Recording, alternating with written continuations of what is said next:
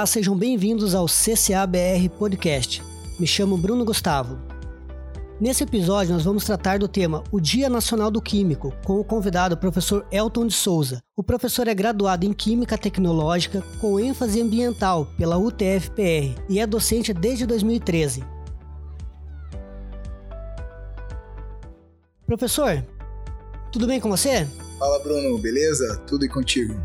Tudo tranquilo. Professor, é, então assim, para esse nosso dia do químico, eu separei aqui algumas perguntas para você e quero começar com a primeira. Como que nasceu para você esse gosto pela química? Então, para mim eu acho que ele nasceu meio que no DNA, né? Porque meu pai ele é formado, né? Ou foi formado no técnico em química, né? Então eu já vim com essa herança genética dele ter é, tanto cursado quanto exercido a função de, de técnico em química mesmo, né? E eu comecei a gostar mais na quando eu tava no terceiro ano do ensino médio, comecei a gostar da química orgânica, até pensei em fazer é, medicina, mas acabei achando que, que deveria seguir pela área da química mesmo, já aqui para não deveria contrariar né, essa herança genética que eu já tinha. Legal, professor. E qual que é a importância do profissional de química? Então a importância do químico é fundamental, né? Muitas vezes até em áreas que a gente nem imagina, né? Primeiro, todo mundo teve um professor de química na vida, né? Então a área da docência mesmo ajuda a gente a, a entender o universo que a gente vive e também a, a interagir melhor com ele, né? Por exemplo, antes é, ninguém pensava sobre o, o descarte, por exemplo, do próprio óleo que você usa para fazer frituras na sua casa e jogava ele pelo ralo como se ele fosse água, né? E hoje a gente já sabe com que é, é, a presença dessa substância nos rios ela acaba poluindo bastante, prejudicando os animais que vivem lá e as plantas também, né? E isso é possível principalmente primeiro pelo é, trabalho de educação ambiental que é feito tanto pelos professores de química quanto os de biologia, principalmente, né? Mas todo tipo de substância química que a gente usa na nossa vida tem um químico por trás, né? Alguém idealizou é, esse processo e realizou também é, é, materialmente, mas até em áreas que a gente, por exemplo, nem imagina, é, o químico está lá presente, até em áreas que não tem nada a ver com laboratório e não tem nada a ver com sala de aula, né? Sempre que você pensa no químico, pensa ele no laboratório, lá mexendo algumas coisas, misturando tubo de ensaio, aí explode aqui, explode lá, e geralmente é um cara com os cabelos tudo arrepiado, né?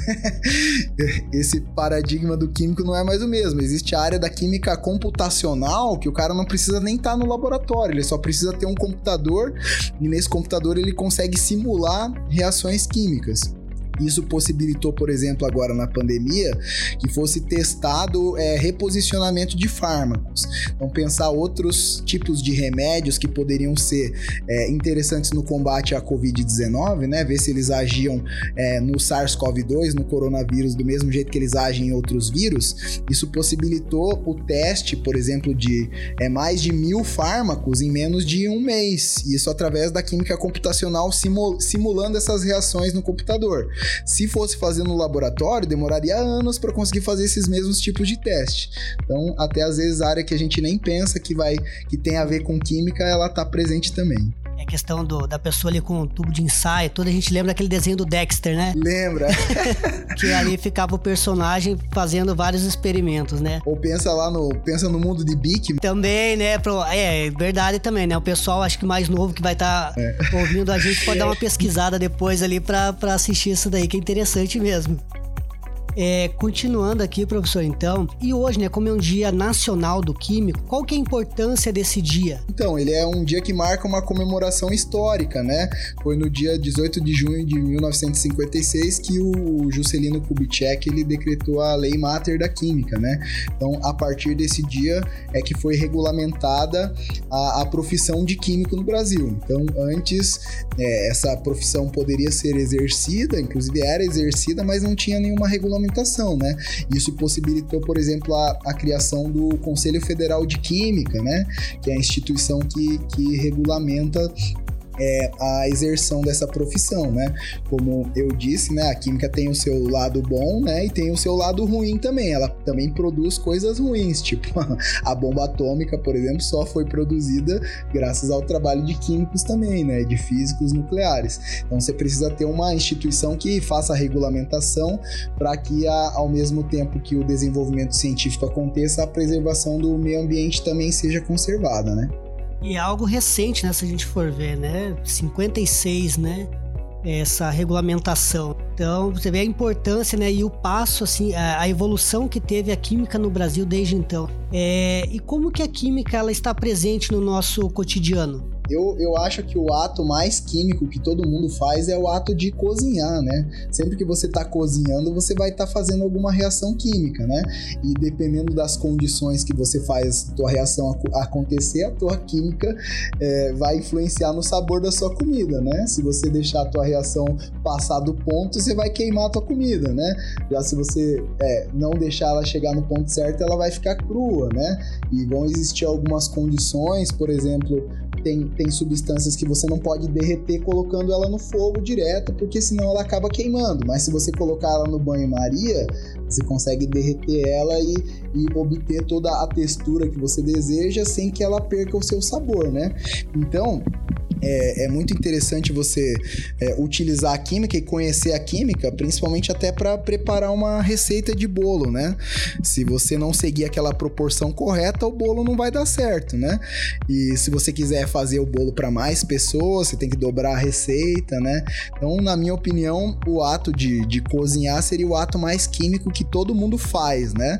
Mas como a gente falou antes, né? Na, principalmente na, na questão de desenvolvimento de, de fármacos, né? Na própria preservação do meio ambiente, o trabalho do químico tá, tá presente, né? E todo tipo de. Até, por exemplo, a, a possibilitação de.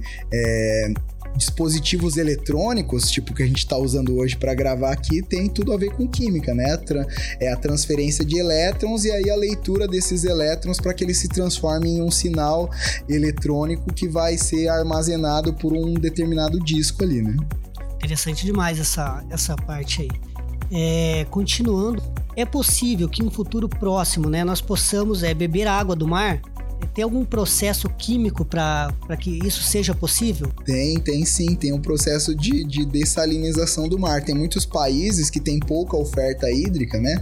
Aqui no Brasil, graças a Deus, a, é, ele abençoou muito a nossa natureza, né? Então a gente é, tem bastante rios, né? Tem uma rede hídrica bem, é, bem grande que nos possibilita é, ter menos problema com esse tipo de situação, né? Inclusive até a gente pauta mais a nossa geração de energia nas hidrelétricas aproveitando toda essa capacidade hídrica que, que o Brasil tem. Mas tem muitos outros países que, é, pelas condições naturais, não têm essa mesma oportunidade. Precisaram desenvolver esse processo de dessalinização.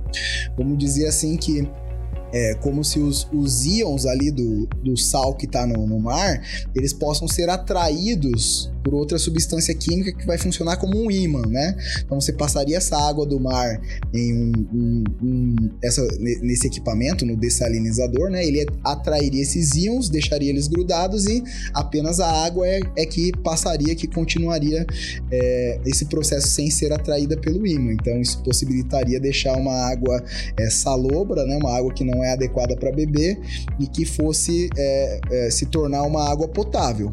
Já é, existe até processo, né, como a gente estava comentando antes, de, de obtenção até de água do, do, no deserto, né? A gente acha que nunca vai conseguir tomar água no deserto, mas por incrível que pareça, existe uma umidade relativa no ar, né? Mesmo lá no deserto, essa, essa umidade está presente. E foi desenvolvido um um equipamento que ele consegue absorver essa umidade, absorver de tal, de tal maneira que aglomere tantas moléculas de água que ela é, se consiga se tornar líquida e a gente possa consumir essa água no, mesmo estando em um, um dos os locais mais secos da Terra, né? Então a química ela possibilita para a gente é, resolver problemas que a gente achava que, que que nunca, que nunca iriam ser resolvidos, né? Isso que a ciência faz, né? Tipo, alguém tem uma ideia muito louca assim, ah, será que eu posso obter água do deserto? Chega alguém e fala, ah, você tá de brincadeira, né? Vai ter água no deserto? Da onde isso? E daí o cara vai lá e faz uma máquina e prova que ele não era tão louco assim, que existe um raciocínio lógico no que ele tava pensando. Isso, isso é legal e garanto que os nossos ouvintes, tendo essa, essa informação aí, vão, vão pensar, né, futuramente, né, em serem, em, se formarem, né, em química. E qual que é o recado que você pode passar para esses alunos, para quem está pensando em cursar uma faculdade ali, é, de repente até pensou em cursar química, qual que é o, o recado que, que você pode passar para eles? Então, o, o, principal recado é que é, acredite na ciência, né? A ciência ela é, existe para tornar a vida das pessoas melhor, né? Para aumentar a qualidade de vida das pessoas. Então, se o teu objetivo é esse e você gosta de estudar exatas, né? Principalmente química, querendo ou não, você vai ter que conviver com, com a matemática, que ela ajuda a gente a, a provar que o que você está falando é verdade, né? Além da, de toda é, a fundamentação teórica teórica que você tem que colocar, muitas vezes você tem que fazer uns cálculos para provar que aquilo que você está falando é verdade, né? Então, primeiro você tem que ter afinidade com essa área de exatas e segundo, você vai ter uma, uma vasta área para você trabalhar, né? Você vai poder trabalhar dentro de uma indústria, se gostar de dar aula, você vai poder dar aula. É, se você gostar de mexer só no computador, você pode trabalhar com a química computacional também, né?